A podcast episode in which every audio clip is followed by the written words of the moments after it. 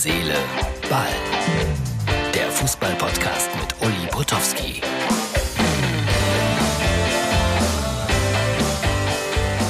Herz, Seele, Ball meldet sich mal wieder aus Hoffenheim. Das ist die Ausgabe für Sonntag. Die üblichen Vorbemerkungen vor einem Bundesligaspiel. Das heißt, das Licht ist aufgebaut, die Kameras sind aufgebaut, die Mikrofone sind versorgt mit frischen Batterien. Und ja, Hoffenheim gegen Bochum. Ich glaube, das wird ein ganz interessantes Spiel. Wir erinnern uns alle an das Hinspiel, als Pantelic aus 60 Metern traf. Ich befürchte, das wiederholt sich heute nicht. Herz, Seele, Ball on Tour. So, Herz, Seele, Ball, Freunde, Sonntagabend. Ähm, wie spät haben wir denn? 22.30 Uhr, ihr habt's gesehen.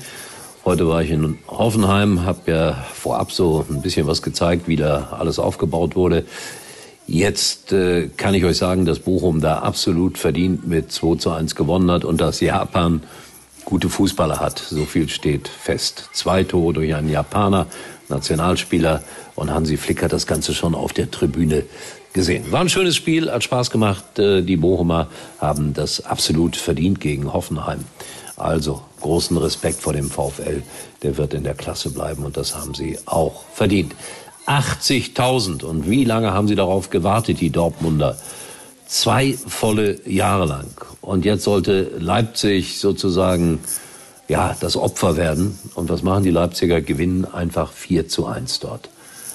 Nee, Borussia, das wird nichts mit der Meisterschaft. Obwohl es könnte sein, dass es bei nur sechs Punkten Abstand bleibt.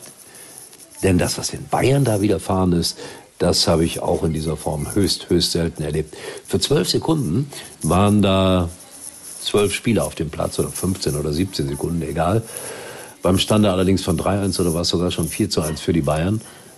Ja, das ist jetzt eine schwierige Situation. Ich hatte gehofft, dass äh, ein Mann wie Christian Streich sagt, äh, nee, ich finde es albern, da jetzt äh, Protest einzulegen er hat sich dann so ausgedrückt, eigentlich muss die Sportgerichtbarkeit da jetzt irgendwie eingreifen. Wir werden keinen Protest einlegen, wenn ich das richtig begriffen habe. Es wird heftig diskutiert und wie immer, Bayern-Gegner plädieren dafür, ha, wer so einen Fehler macht, der muss auch bestraft werden. Und die Bayern-Freunde sagen, sagt ihr denn bescheuert, das ist doch alles so klar wie Klärchen gewesen. Und dann äh, soll es da Punktabzug geben oder das Spiel als Niederlage gewertet werden.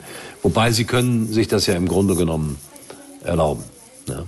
Äh, beachtenswert, Felix Magath, der sprach nicht von seiner Mannschaft, von einer Berliner Mannschaft, äh, sprach er, die da 2 zu 1 in Leverkusen verloren hat. Aber er sprach voller Hochachtung. Nicht von seiner Mannschaft, sondern vom Berliner Kader. Bin mal gespannt, ob der sich wirklich 100 Prozent da identifiziert. Es kann aber auch nur eine Redewendung gewesen sein. So, für heute war es das noch nicht, weil der HSV hat wieder verloren. Äh, St. Pauli, das habe ich jetzt noch nicht das Endergebnis mitbekommen, stand kurz vor Schluss 1-0 für Hansa Rostock. Alles gut für Schalke. Und jetzt müsstet ihr die Videoversion sehen, weil ich habe einen hübschen kleinen Gag im Internet gefunden. Aber ich erkläre es mal für alle, die es nur hören.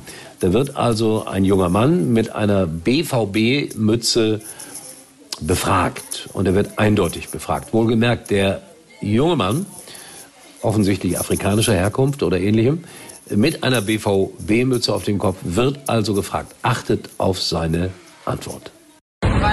Welches ist der geilste Club der Welt? Schalke.